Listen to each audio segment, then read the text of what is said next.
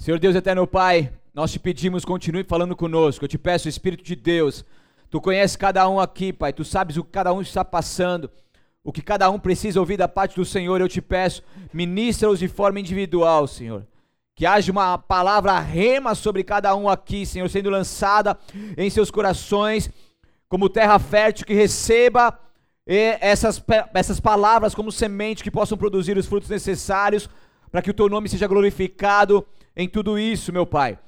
Olha a tua igreja, edifica, edifica mais uma vez, Senhor, em nome de Jesus. Eu estou aqui à disposição do teu reino. Eu me ofereço por sacrifício vivo a ti, Senhor. Eu estou aqui para te adorar em espírito e em verdade. Eu me disponho de tudo que tenho, tudo que sou, para que teu Santo Espírito, Pai, me preencha ao ponto de eu ser utilizado aqui para a bênção da tua igreja como meio de comunicação da tua palavra, da tua revelação, dos teus segredos para o teu povo. E quando essa palavra estiver sendo pregada, que o Senhor vai tocando no mais profundo, Senhor. Vai tocando na alma, no corpo, no espírito, fortalecendo, meu Pai. E fazendo com que haja um quebrantamento, um arrependimento, um posicionamento, um conserto cada vez mais profundo contigo, numa comunhão cada vez mais íntima com o Senhor. Que tudo seja para a tua honra e tua glória, meu Pai em nome de Jesus. Aleluia. Glória a Deus. Amém. Muitos de nós celebramos todos os anos esse feriado marcante em nossas vidas que é a Páscoa. Uma das festas mais importantes para o povo judeu, uma festa muito importante para o povo cristão, que é celebrada todos os anos. Muitos religiosos também optam por não comerem carne numa sexta-feira santa, como ato religioso, mas a Páscoa também, que é uma festa onde as pessoas têm o costume de trocar ovos de Páscoa. Como a gente está de forma virtual, o pessoal está trocando, trocando ovo de forma virtual, né?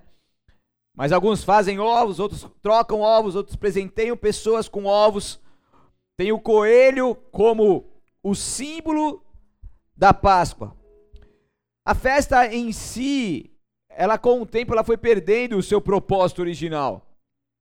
E todos esses objetos que eu falei, tanto coelho quanto o ovo, eles são objetos pagãos, na verdade. E tudo tem um significado que eu não consigo me adentrar neste momento, né? Mas o ovos, segundo a deusa da fertilidade, e tudo isso compõe algo pagão que na verdade deu início ao século III porque os cristãos, eles observaram que a época da comemoração da ressurreição de Cristo coincidia com as festas pagãs do início da primavera no hemisfério norte.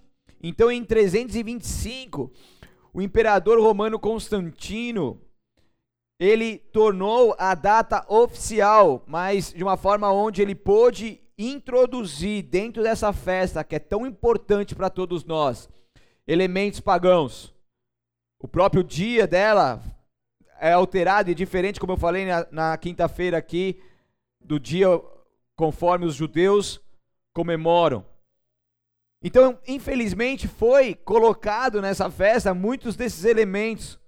Mas, afinal, o que é a verdadeira Páscoa? Qual é essa verdadeira Páscoa? De onde que ela vem?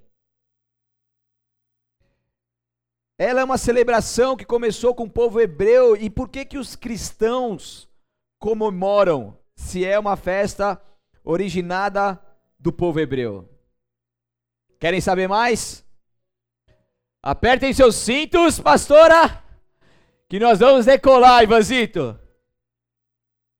Vai, vai decolar, você vai alto agora.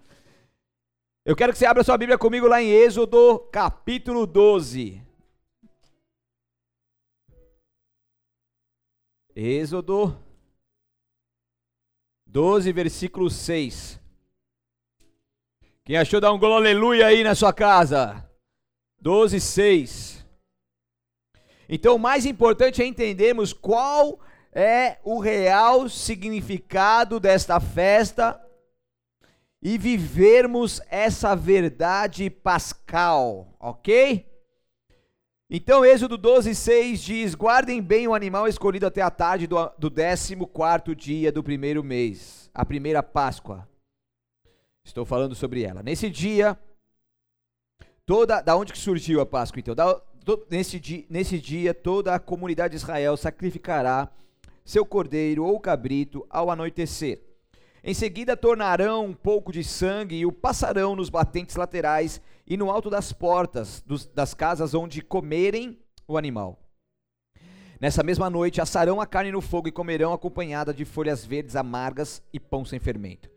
Não comerão a carne crua nem cozida, o animal todo, incluindo a cabeça, as pernas e as vísceras, deverá ser assado no fogo. Não deixem sobras para amanhã seguinte, queimem o que não for consumido antes do amanhecer. Essas são as instruções para quando fizerem a refeição. Estejam vestidos para a viagem, de sandálias nos pés e cajado na mão. Façam a refeição apressadamente, pois é Páscoa do Senhor.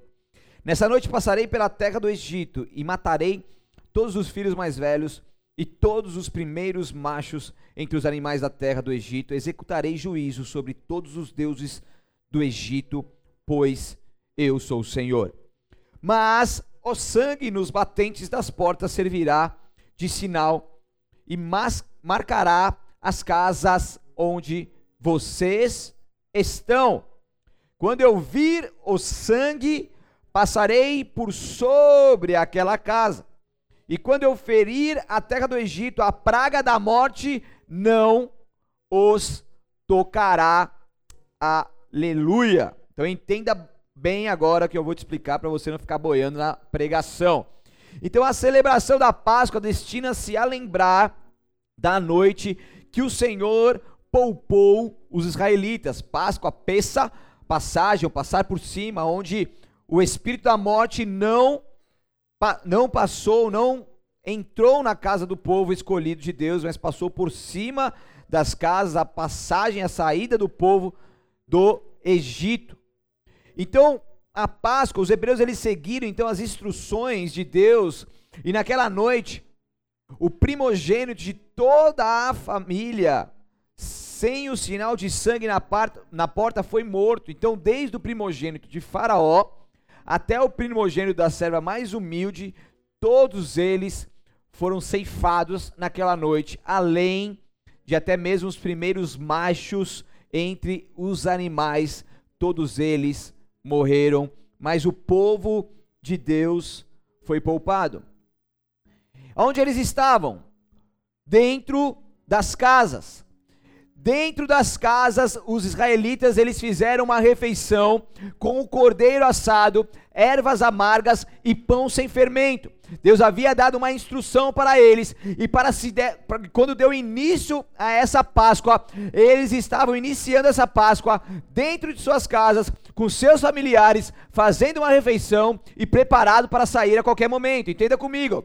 Os judeus hoje, hoje, no mundo inteiro, essa semana, estão confinados também às suas habitações por causa da pandemia que nós estamos vivendo, que é algo mundial. E isto, pela primeira vez na história, como eu disse aqui na pregação passada, desde a celebração da primeira Páscoa no Egito, porque os judeus amam festa e fazem festas, muitas festas, duram sete, sete dias, e eles vão até os lugares, sinagogas, se juntam com a família, fazem uma grande festa, mas nesse momento eles precisam ficar, precisaram e precisam ficar dentro das suas casas, confinados ali e celebrando essa festa tão especial. Então, essa Páscoa, ela difere de todas as outras que nós já vivemos até aqui, principalmente o povo hebreu, porque hoje, há mais de 3 mil anos, é a única Páscoa que eles têm que celebrar confinados, sem poder sair das suas casas com a sua família. Você tem noção o que, que é isso? Fora o sinal que Deus nos deu com a superlua rosa que eu falei, aqui, porque Deus está emitindo, emitindo sinais, coisas grandiosas estão acontecendo, e Deus está falando com o teu povo, Deus está alinhando o teu povo, e Deus está mostrando os teus mistérios para nós. Então é algo incrível aquilo que nós estamos vivendo, coisa alguma se repetiu na história. Nós estamos falando de mais de três milênios, é muito tempo. Então, a primeira Páscoa, ela originou-se dessa forma. E que, quais são esses elementos da Páscoa judaica? Como eu disse, o cordeiro, o pão asmo ou e a erva, a erva é, amarga, obrigado. Então o cordeiro, como um sacrifício no plano de Deus, presta atenção, esse cordeiro prenunciava Jesus Cristo, o cordeiro de Deus. João Batista se referiu a Cristo: Eis o cordeiro de Deus que tira o pecado do mundo. Por que cordeiro de Deus? Porque como ele foi como cordeiro? Porque ele é o sacrifício, porque ele é o cordeiro de Deus. O cordeiro imaculado, porque naquele momento todos os presentes entenderam que João estava comparando Jesus ao cordeiro que era sacrificado na Páscoa. Então, aí que vai começar a vir a conexão. Por que, que nós, como cristãos, comemoramos uma festa que tem origem do povo hebreu? Presta atenção comigo, que tudo tem a ver. E a Páscoa tem muitos elementos proféticos para os nossos dias. Então, cordeiro, por isso, como um animal, seu sangue derramado, e daí depois, quem que é o cordeiro vivo de Deus? Jesus Cristo. O que, que ele faz? Ele é morto aonde? Na cruz do Calvário. E dele e dele sai o que? Sai um sangue. Que sangue que é esse? É o sangue que me purifica e justifica. E esse mesmo sangue, o, o, sangue do cordeiro que foi a causa da morte não prevalecer sobre o povo hebreu, o sangue do cordeiro vivo de Deus, o cordeiro imaculado, Jesus Cristo, é o motivo de a morte não prevalecer sobre nós. Então tudo tem a ver. Jesus sempre existiu, na verdade. E os símbolos que nós vemos no Antigo Testamento já estavam ali tipificando Jesus Cristo, já mostrando que Jesus Cristo vinha. Tudo tem uma conexão. Jesus Cristo é o alvo ômega, o princípio e o fim. Ele era, é e há de vir, porque o rei está voltando. Então tudo tem a ver com Jesus Cristo, cara. Não dá pra gente já fazer, ah, Jesus, ah, Jesus Cristo é bom, é, ele é meu, meu Senhor, é meu Salvador, é, ele perdoa pecados. Cara, Jesus é muito mais do que isso, cara. É muito mais do que isso. Teu plano de salvação é incrível. Todo o teu propósito é incrível. Tudo aquilo que a gente vê na Bíblia Sagrada sobre Jesus é incrível. E eu, com 15 anos de convertido, cada dia mais que eu prego a palavra de Deus, que eu estudo mais, que eu aprendo mais sobre esse homem maravilhoso, mais apaixonado eu fico por ele, mais eu me entrego para ele, mais eu quero viver por ele para ele, porque ele é maravilhoso, ele deu a sua vida por nós, e o que nós estamos fazendo? Então Jesus Cristo, ele, ele, ele deu a sua vida, ele derramou o teu sangue, e esse sangue tem poder sobre nós. E aquele que mesmo que morra, ele viverá. Por quê? Porque a morte não pode mais nos deter. Porque Jesus Cristo venceu a morte. Onde está a morte, o teu aguilhão? Ei! Hey! Então, eu sei que pelo sangue de Jesus, se eu morrer fisicamente, eu viverei a eternidade com o Pai. A morte, nós somos imortais, a morte não pode nos alcançar. Por quê? Porque se a gente morrer, na verdade a gente vai viver. Porque Deus é maravilhoso. Porque Jesus venceu a morte.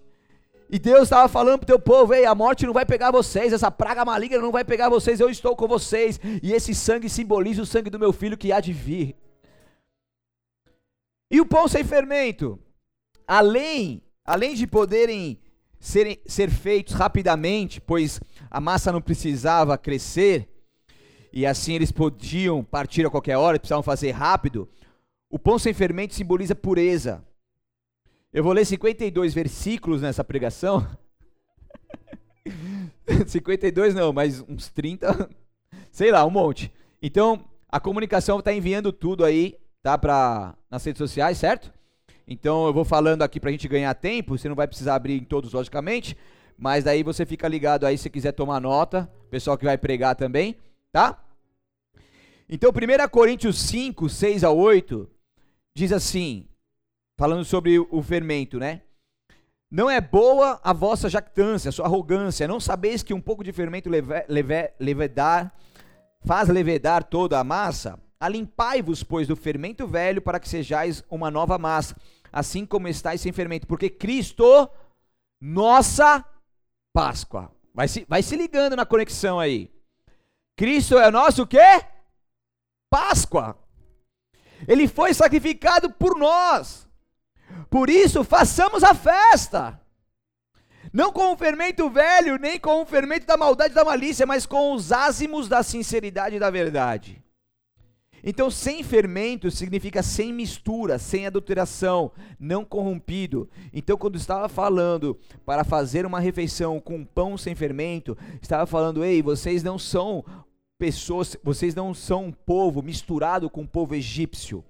Vocês são um povo diferenciado, separado, purificado, sem adulterações. E quando isso vem para nós, cristãos, hoje, no, no ano 2020, nós precisamos entender que isso mesmo também precisamos viver a partir do momento que nós venhamos retirar todo o fermento antigo, toda a mistura do que vem do mundanismo, para que nós venhamos ter essa adulteração também, esse corrompimento, para que nós possamos ser puros em Cristo Jesus. Tá, e as ervas amargas, o que, que elas significam? O que, que vocês acham que significa? Luan sabe, sabe ou não sabe, Luan? As dores, sim, significa a amarga escravidão do Egito. As dores que eles vivenciaram durante todo o jugo de escravidão feito por Faraó e o teu povo. E eles estavam o quê? comendo ali na, da, o banquete da Páscoa, se liga, vestidos e prontos para a viagem. Sandálias nos pés, roupa vestida, cajado na mão. Mas eles estavam naquela situação porque Deus havia ordenado, falando: Ó, vai passar a praga da morte, ela vai vir, ela vai ver o sangue, ela não vai entrar na casa de vocês. Faça a refeição da Páscoa como uma comemoração daquilo que vocês vão viver. Eles não, não estavam libertos ainda. Na verdade, não havia nenhuma certeza que eles sairiam, conseguiriam escapar. E a gente está falando de pelo menos 3 milhões de pessoas que eles teriam que sair na surdina, que o faraó ia liberar, mas sabe como que é faraó? Naquela, já, já ia desliberar depois, já ia correr atrás deles de novo. Então, mas eles não tinham nada garantido ali. Ninguém tinha certeza de que realmente, dessa vez, depois de dez pragas, eles iam conseguir ser libertos do jugo da escravidão do Egito. Mas eles estavam ali, prontos, com um sinal de fé, cumprindo a ordenança de Deus e acreditando na promessa dele. Eles estavam preparados para sair do Egito. O que eu quero dizer com isso? Que você também precisa ter a fé em Cristo Jesus. Talvez você ainda não está liberto do pecado. Talvez você ainda não é uma pessoa liberta dos seus vícios, do fermento antigo. Talvez você ainda não é uma pessoa que conseguiu vencer todo aquele pecado enraizado no seu coração que você vem alimentando de tempo em tempo. Mas eu quero te dizer algo profeticamente aqui nessa noite. Ei, coloque as suas vestes, calce a sua sandália, pegue o seu cajado na mão e com fé, creia que Deus está tirando desse jugo de escravidão. E com fé, creia que Deus está te libertando nessa noite, porque foi para a liberdade que Ele te chamou. E com fé, creia que você já tomou posse dessa vitória. Festeje a Páscoa, porque o Cordeiro vivo de Deus morreu por mim e por você. Festeja a Páscoa, porque o sangue de Jesus está sobre os umbrais da sua casa, está sobre a sua, a sua fronte, está sobre a sua vida, e a morte não pode prevalecer em você, o pecado não pode contaminar, o pecado não pode derrubar, o mundo não pode te, te fazer cair, porque maior é o que está em nós do que aquele que no mundo está. Portanto, se apegue a essa palavra profeticamente, vista a sua roupa, coloque as suas sandálias, pegue seu cajado na mão e viva a liberdade que Deus já te libertou em nome de Jesus. Em nome de Jesus, aleluia. Creia, creia, creia, creia, então somente creia e você verá a glória de Deus. Ande por fé. Então, desde então, desde então, a primeira Páscoa ela tornou-se recordação anual de como Deus libertou o Egito, o povo hebreu do Egito. Então a Páscoa é uma festa tradicional do povo judeu, instruída por Moisés, seguindo a direção de Deus, e seu significado já estava conectado com a morte e ressurreição de Cristo. Então a última ceia, presta atenção, antes de Jesus ser morto, foi feito no primeiro dia do quê? Da Páscoa. Mateus 26, 17 e 30 fala isso. Então a última ceia que ele fez com seus discípulos foi no primeiro dia da festa da Páscoa. A sua morte correu logo depois, e a ressurreição ao terceiro dia, tudo isso dentro da semana da festa pascual, porque o Cordeiro vivo de Deus, ele marcou essa data tão especialmente para mostrar que ele morreu, mas ressuscitou e ele vivo está. Aleluia! Porque bem nessa data, porque bem nesse dia, podiam ser todos os outros dias. Então livrem-se do fermento velho, para que sejam massa nova, sem fermento, que de fato são Cristo, o nosso Cordeiro Pascal, foi sacrificado. Foi sacrificado, faça jus disso e viva essa liberdade que Ele tem para você. Nós cristãos podemos celebrar a Páscoa, porque o nosso Jesus é o Cordeiro Pascal que nos livra da amargura, da escravidão e nos purifica com o seu sangue. Aleluia! Cordeiro, o pão e a erva sendo simbolizado aqui que hoje também nós podemos viver, porque ele nos livra da amargura também da escravidão. Livrou o povo hebreu, mas também nos livra. Você não é mais escravo do pecado. Você não é mais escravo de Satanás, porque um cordeiro, ele morreu por mim, por você, o cordeiro de Deus, e a nossa libertação está em Cristo Jesus. Nós também alcançamos a libertação por fé em Jesus Cristo. Cristo destruiu o antigo fermento do pecado e tornou possível uma vida santa e pura. Ele é a nossa Páscoa. Ele é a nossa Páscoa. Só que Jesus, ele protagonizou um sacrifício pascal ainda muito mais profundo. Porque ele foi imolado no madeiro, na cruz do Calvário.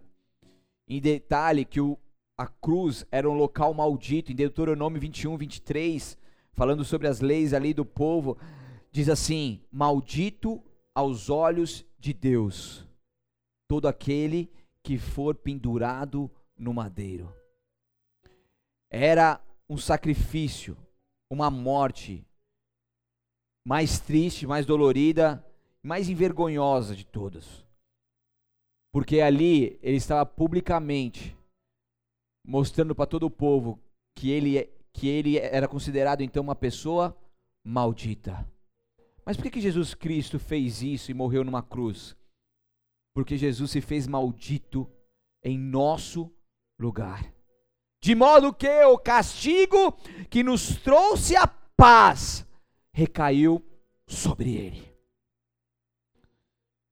Ainda que inocente, esse jugo e esse peso do mundo foi sobre ele.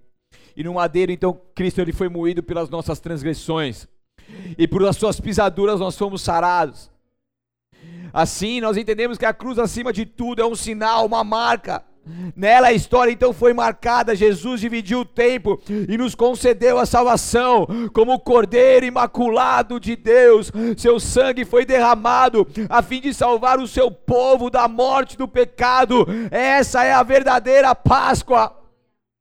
Oh, antes, o próprio sangue de um cordeiro, um cordeiro que já era preparado para aquele, aquele ritual há muito tempo o próprio sangue de um cordeirinho, ao ser colocado nos umbrais da casa do povo hebreu, já foi suficientemente grande e poderoso como sinal de Deus para livrá-los da morte. O que dirá a morte do único Filho de Deus? O que dirá o sangue do Deus Filho por nós? O que dirá esse sangue? Esse sangue que é muito mais poderoso, incomparavelmente poderoso. Deus, com o sangue de Jesus, não só pagou a nossa dívida, mas Ele nos comprou como propriedades dele. Em 1 Pedro 2,9 diz: Vocês, porém, são povo escolhido, povo escolhido, reino de sacerdotes, nação santa, propriedade exclusiva de Deus.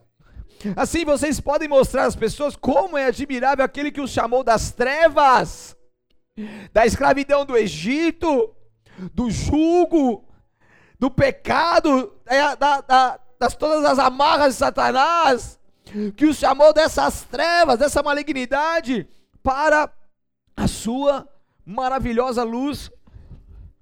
Então, a partir do momento que ele nos comprou com o seu sangue, nós somos então propriedades dele.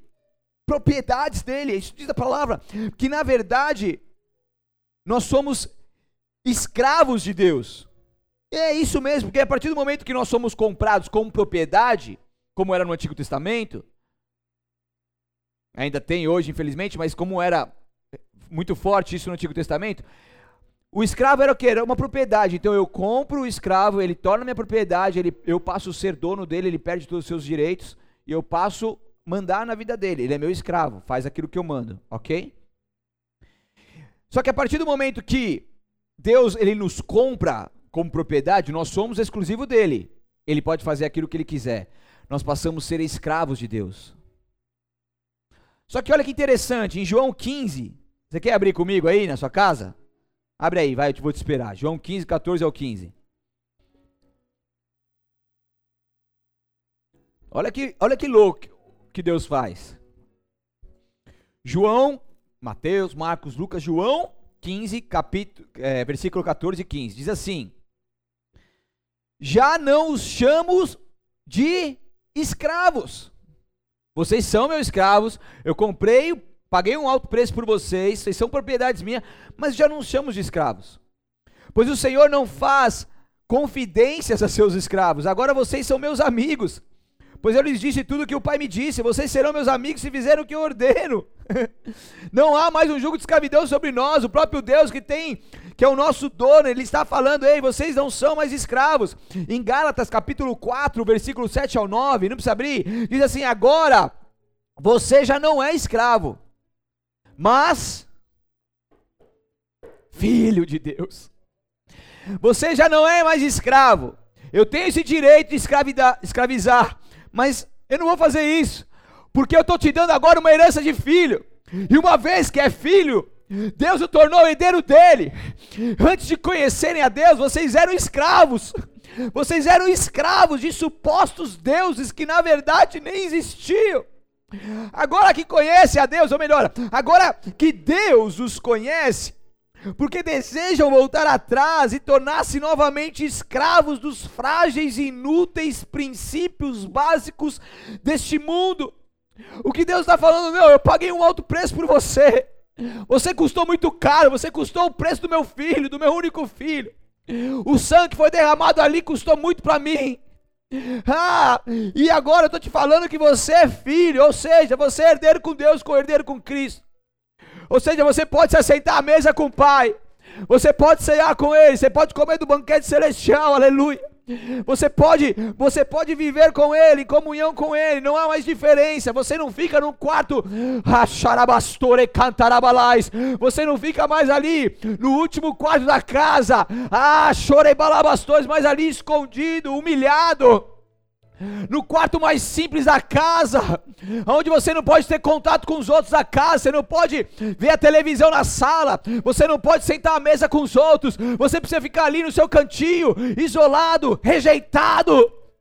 Deus não falou isso com você. Deus está falando: saia do seu quarto da humilhação, saia da sua rejeição, porque eu paguei um alto preço por você. E o que eu estou te falando, saia agora deste lugar e vem aqui, se assente à mesa comigo, porque você é filho. Você é filho. Eu estou te tirando dessa situação de derrota. Eu estou te tirando dessa situação de derrota. Eu estou te tirando desse jugo da escravidão. Eu estou tirando você dessa prisão maligna que você tem vivido há muito tempo. Não viva aquilo que você não precisa viver. Você não precisa viver isso. Você tem acesso ao Pai. E Deus está chamando para perto, vem filho. Mas eu sou pecador, é isso mesmo que eu quero. Eu quero os pecadores, porque Ele deu a sua vida pelos pecadores.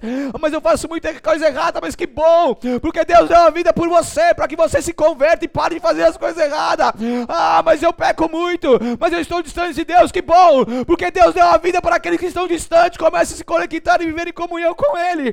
Deus deu a vida de Jesus por mim por você, por um propósito maior, divino, poderoso, como filhos do Senhor. Senhor, como filhos do Senhor, como filhos dele. Oh, aleluia. Interessante nós notarmos que existem quatro bênçãos especiais que se manifestaram logo depois do povo celebrar a Páscoa. A primeira delas é a provisão sobrenatural. Em Êxodo 11, versículo 2, se você quiser deixar a Bíblia aberta em Êxodo, gente vai ler alguns versículos de lá. Essa, esse sermão baseia-se exclusivamente em Êxodo 12, né, falando a linha mestre aqui, mas todo o Êxodo, tanto 11, 12, 13, falando sobre toda essa história, depois se quiser estudar um pouco mais, está ali registrado. Então, Êxodo 11, versículo 2, deixa aberto em Êxodo depois. Diz assim: Diga a todos os homens e mulheres israelitas que peçam objetos de prata e ouro aos seus vizinhos egípcios. Se liga na missão. O povo ele estava prestes a sair do Egito pela fé, porque não tinha nada garantido. Deus havia falado, então era fé. A certeza daquilo que não se via ainda que não se vivia ainda. Então o que, que, Deus falou? Senhor, faz o seguinte: fala para os seus vizinhos egípcios, para eles dar ouro e prata para vocês. Ah, como assim, Deus? Não, pede ouro e prata para os caras lá. Aí, tá bom, ô, vizinho. Um pouquinho de ouro aí. E um pouquinho de prata também, se tiver. Ah, tá bom, peraí. Daí o vizinho ia lá, ia lá na, onde ele guardava seus utensílios, voltava, tá aqui, ó, um pouco de prata, um pouco de ouro. E Deus começou a quebrantar que louco. O coração dos seus vizinhos para poder dar ao povo prata e ouro. Provisão sobrenatural. E eles receberam um volume extraordinário de provisão para o seu sustento. Então depois se você for ver o tabernáculo quando foi erguido, da onde que saíam aqueles ouros que eles faziam? Dos despojos, daquilo que eles conseguiram de doações dos seus vizinhos egípcios. Porque Deus, na sua soberania, tocou no coração do povo e fez o povo dar para ele. Vocês estão entendendo que loucura é essa? O que, que Deus faz? Deus faz transferências de riqueza. E o que, que Deus está fazendo também nessa Páscoa, nesse momento tão especial que nós estamos vivendo? Difícil, mas especial difícil, mas único. Deus está transferindo riqueza do povo. Então Deus está fazendo com que muitas pessoas tenham seus corações quebrantados. Novos negócios venham até o povo de Deus. Aquele que está aliançado com Deus, ele vai receber o ouro e a prata dos seus vizinhos. Ah, vai vir cliente do norte, do sul, do leste oeste, até o seu emprego, até a sua empresa, até os seus negócios, comprar as coisas que você vende. O orabatu é de cachorro elemanais. Negócios novos serão assinados para que você possa, então, poder produzir coisas para então suprir a necessidade daquele que te pediu isso. Um contrato assinado para que você possa fazer essas coisas, porque Deus está transferindo as riquezas. Deus está fazendo com que o ouro e a prata dos nossos vizinhos egípcios venham até o povo escolhido de Deus. Chorebrabastore cantais.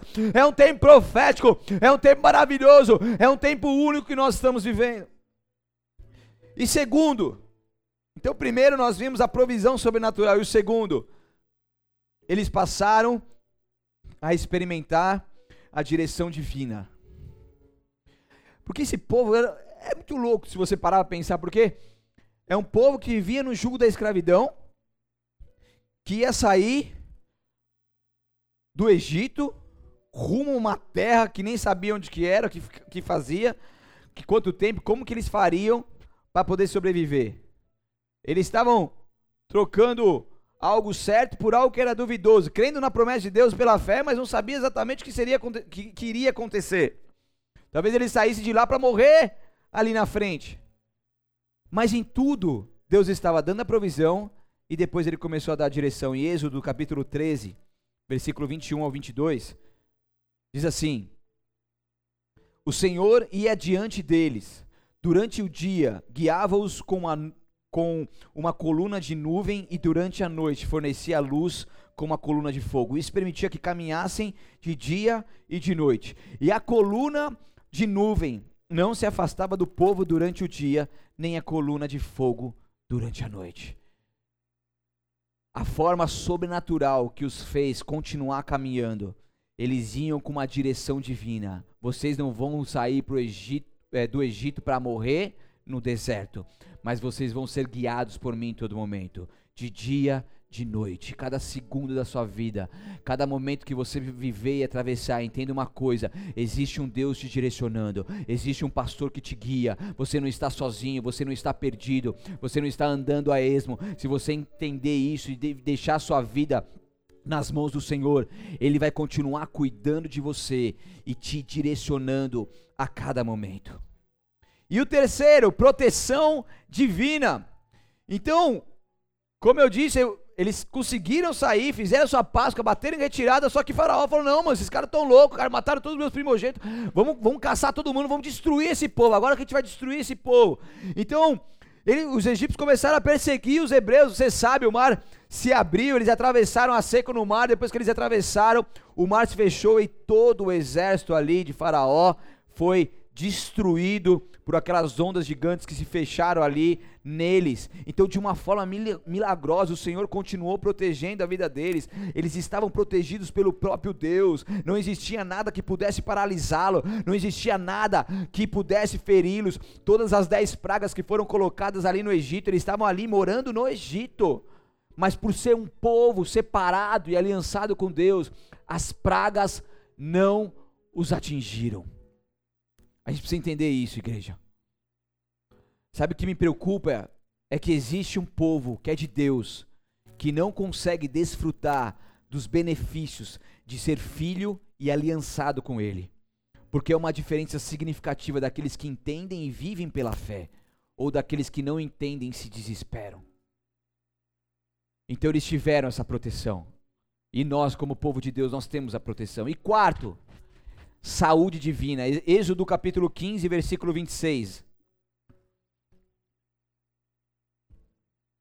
Êxodo 15, 26 diz: Ele disse: Se ouvirem com atenção a voz do Senhor seu Deus e fizerem o que é certo aos olhos dele, por isso que é aliança, por isso que a gente tem que fazer a nossa parte, obedecendo aos seus mandamentos e cumprindo todos os seus decretos, fazendo a nossa parte. Não os farei sofrer nenhuma das doenças que enviei sobre o Egito, pois eu sou o Senhor que os cura. Você tem noção que é isso? Se você pular para o Êxodo 23, versículo 25 a 26, vai para lá rapidamente. Não os farei sofrer nenhuma das doenças que enviei sobre o Egito. O Êxodo 23, 25 diz assim: Sirvam somente o Senhor seu Deus, eu os abençoarei com alimento e água e os protegerei da doença.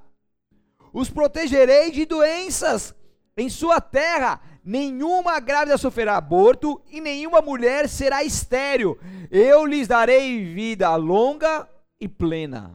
Você tem noção que é isso?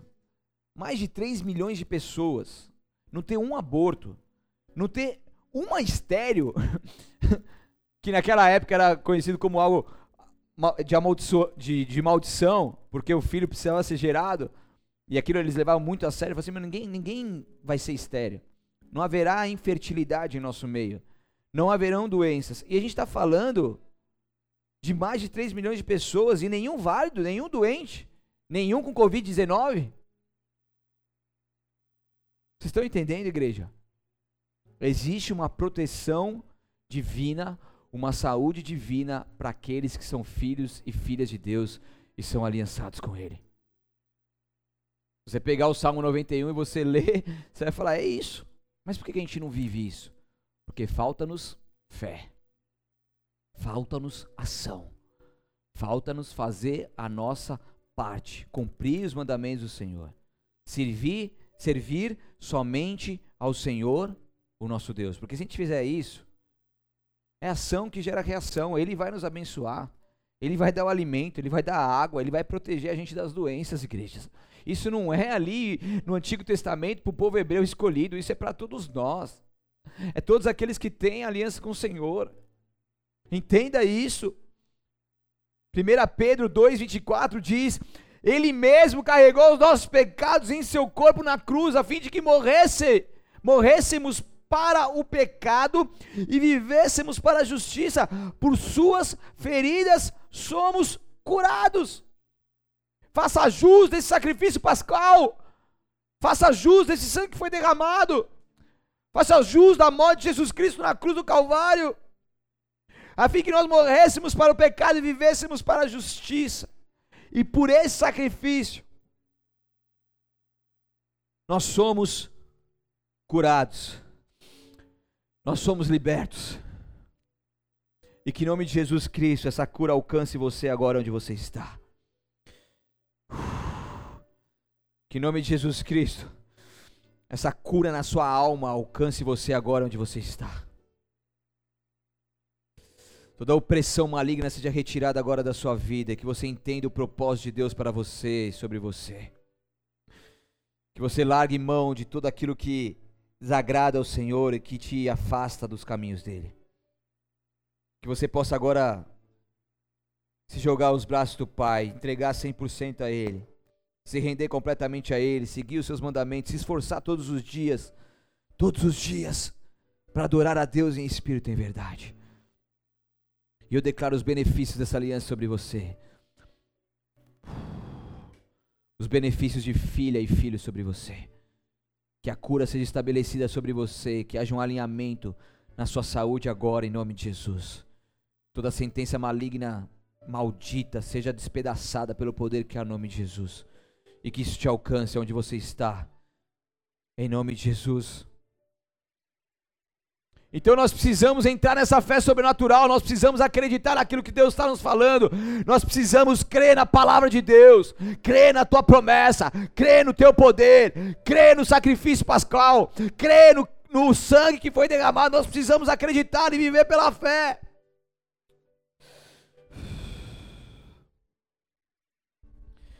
Então, como eu disse, o sangue, ele significa que Jesus, ele, que Deus ele comprou nós por um alto preço e somos propriedades dele. E o sangue na casa do povo hebreu significava que ali existia uma propriedade de Deus. E quando a praga da morte vinha, ele via: peraí, essa é uma propriedade do Senhor, porque existe um sangue, eu vou passar por cima não vou chegar perto. Se você puder abrir a sua palavra lá comigo em Apocalipse capítulo 12.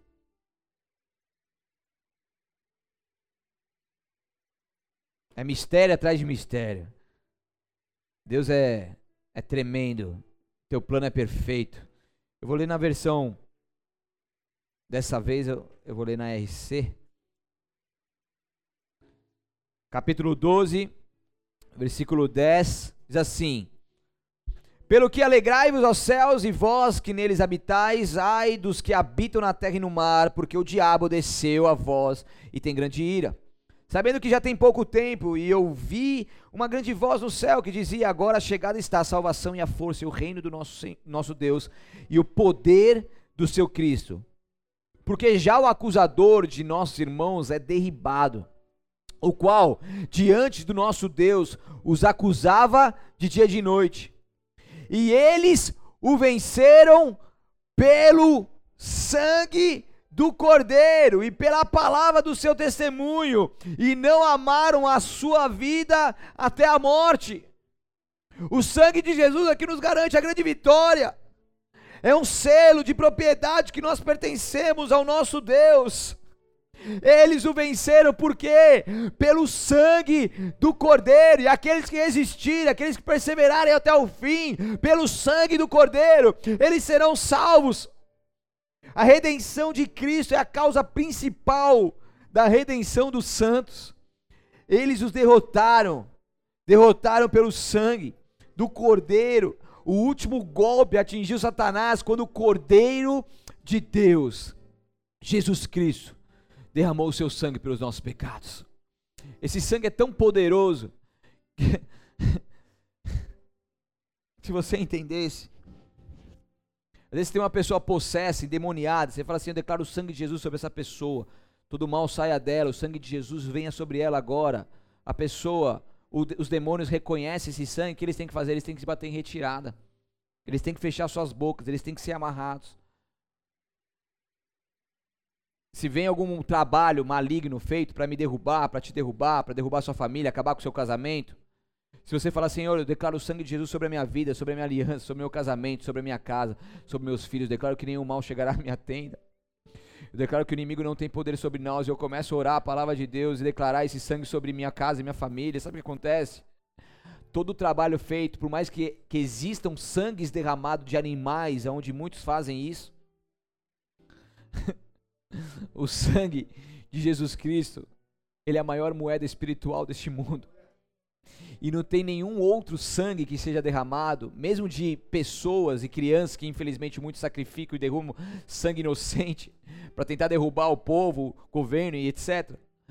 Pelo sangue de Jesus, sabe o que acontece? Todos esses demônios, principados, potestades, todos aqueles que, que são alimentados pelo esse sangue, ao eles começarem a agir para fazer aquilo que foi mandado, quando nós clamamos por esse sangue, eles têm que entender que sobre nós existe o sangue do Cordeiro.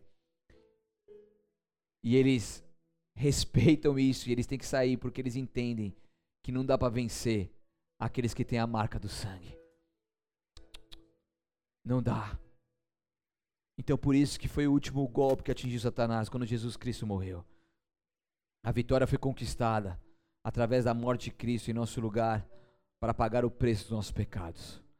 É o sacrifício do Cordeiro Pascal uma vitória esmagadora contra as trevas, porque Ele derramou o teu sangue para nos dar vida e vida em abundância.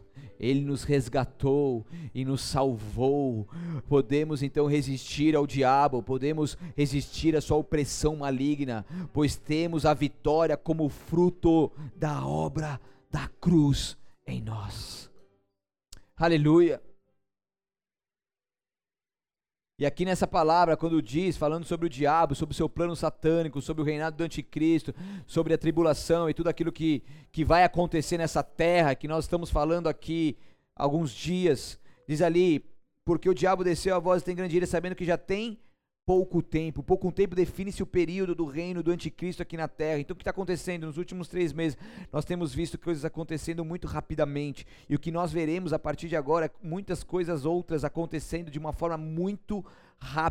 E quando vier o reinado do anticristo, ele sabe que vai ter só sete anos para reinar efetivamente ali no seu trono. Três anos e meio de paz, três anos e meio de tribulação. E ele sabe que existirá pouco tempo e está se aproximando esse grande confronto entre Satanás com Jesus. E ele sabe desse tempo limitado e está desesperadamente tentando recrutar o maior número possível de forças malignas para essa batalha final. Isso faz parte do seu plano. Ele sabe que vai ter que ficar mil anos preso e depois vai ser derrotado. Ele sabe da sua vitória, da sua, ele sabe da vitória do nosso do povo de Deus, a, a vitória de Jesus Cristo. Satanás sabe que ele já perdeu essa guerra, mas por ele saber que já perdeu, ele vai tentar ceifar o maior número de pessoas possível, mas ele sabe que o seu fim está próximo. Ele sabe que ele tem que ficar preso, que ele será derrotado por Jesus Cristo, que não haverá chances. Arabassou, porque ele conhece a palavra muito bem.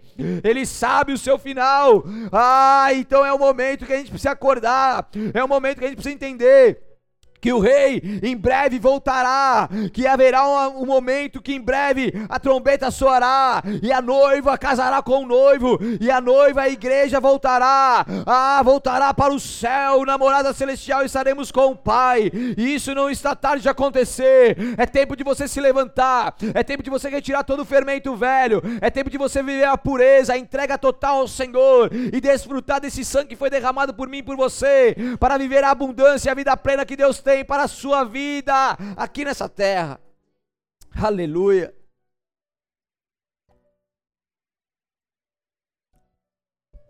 Os judeus, eles pediram autorização para comemorarem a Páscoa no local onde será construído o terceiro templo. Ele é conhecido como Monte de Templo, do Templo. Esse Monte do Templo é um lugar muito sagrado, muito especial e muito profético. Nesse mesmo lugar, Abraão levou Isaac para ser sacrificado. Nesse mesmo lugar foi construído o templo por Salomão.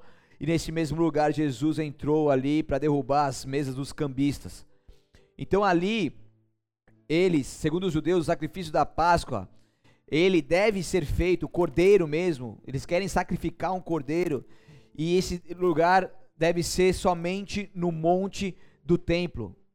Logicamente que não requer uma estrutura real ainda do templo, porque ainda não, não está sendo construído, mas logo será.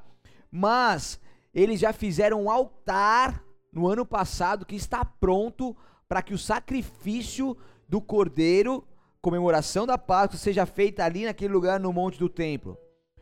Por conta dessa pandemia, o primeiro-ministro já sempre rejeitou isso, mas o primeiro-ministro ele passou adiante isso, não foi aprovado por conta, logicamente, da pandemia, não teria como fazer isso essa festa agora, mas não duvido que em breve isso vai ser vai ser aprovado e se o pedido de trazer o sacrifício for concedido, isso marcará a primeira vez em dois mil anos que um altar estará no monte do templo em seu devido lugar.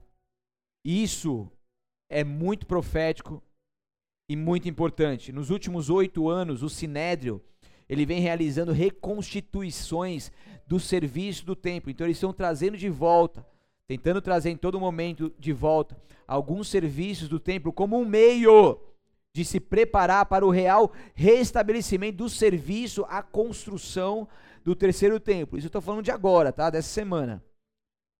Um rabino, ele citou os ensinamentos homiléticos, conhecido como Midrash, que ele explicou os três juramentos mencionados em Cântico dos Cânticos. O primeiro mandamento refere-se ao primeiro templo que Salomão construiu. O segundo juramento, mandamento não, o segundo jura, o primeiro juramento refere-se ao templo que Salomão construiu. O segundo juramento é o, é o segundo templo construído sobre o mérito de Ciro. E o terceiro juramento é o terceiro templo, cuja construção será iniciada pelas nações após as quais os judeus se unirão. Então haverá uma união gigantesca para que esse projeto que já existe venha acontecer o quanto antes. Então isso está acontecendo agora e o terceiro templo é algo muito profético, muito, é, muito profético para todo o povo que entende tudo isso. Isso também é mais um cumprimento da profecia. E a gente nunca esteve tão perto de uma construção do terceiro templo. Então fique ligado nas cenas dos próximos capítulos, porque se liga na missão. O rei está voltando. O rei está voltando. Os sinais estão aí, igreja. Não dá mais pra gente ignorar.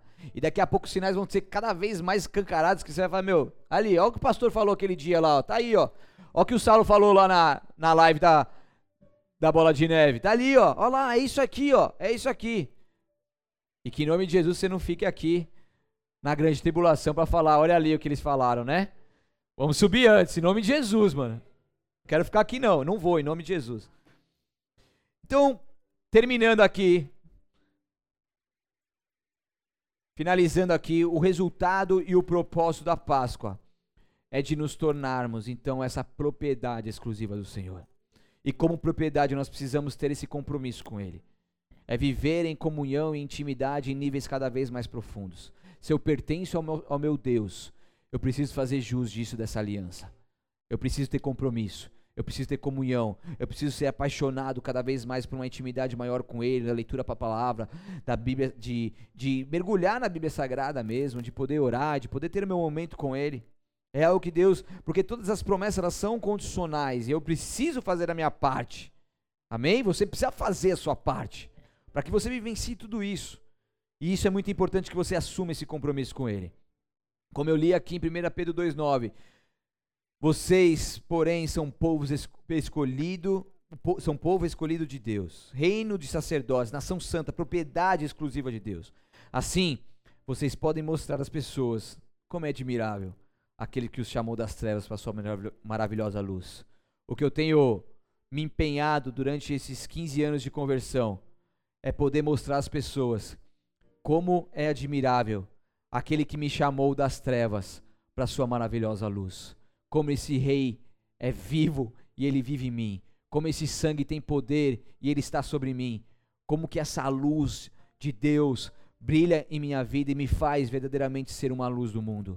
Isso está sobre mim, isso está sobre você. E que você que também Deus te chamou das trevas para a maravilhosa luz, que você também possa mostrar para as pessoas como é admirável o seu Jesus que te fez isso e que te chamou e que nessa Páscoa você receba a ressurreição de Cristo em sua vida, da morte do pecado para uma nova vida em Cristo Jesus. Então, depois de três mil anos, mais de três mil anos, nós estamos vivendo a Páscoa mais semelhante de todos que já passaram. Há um tempo profético, há um tempo especial que nós estamos vivendo. E esse tempo você não pode passar desapercebido. Se posicione em fé e não se coloque mais no jugo da escravidão, porque Deus já te libertou pelo sacrifício de Jesus na cruz do Calvário. Jesus é o Cordeiro Pascal que veio para nos resgatar e nos salvar. Feche seus olhos onde você está, em nome de Jesus. Aleluia. Louvado seja o nome do Senhor. O nosso Jesus que vive, ele com certeza quer muito reinar.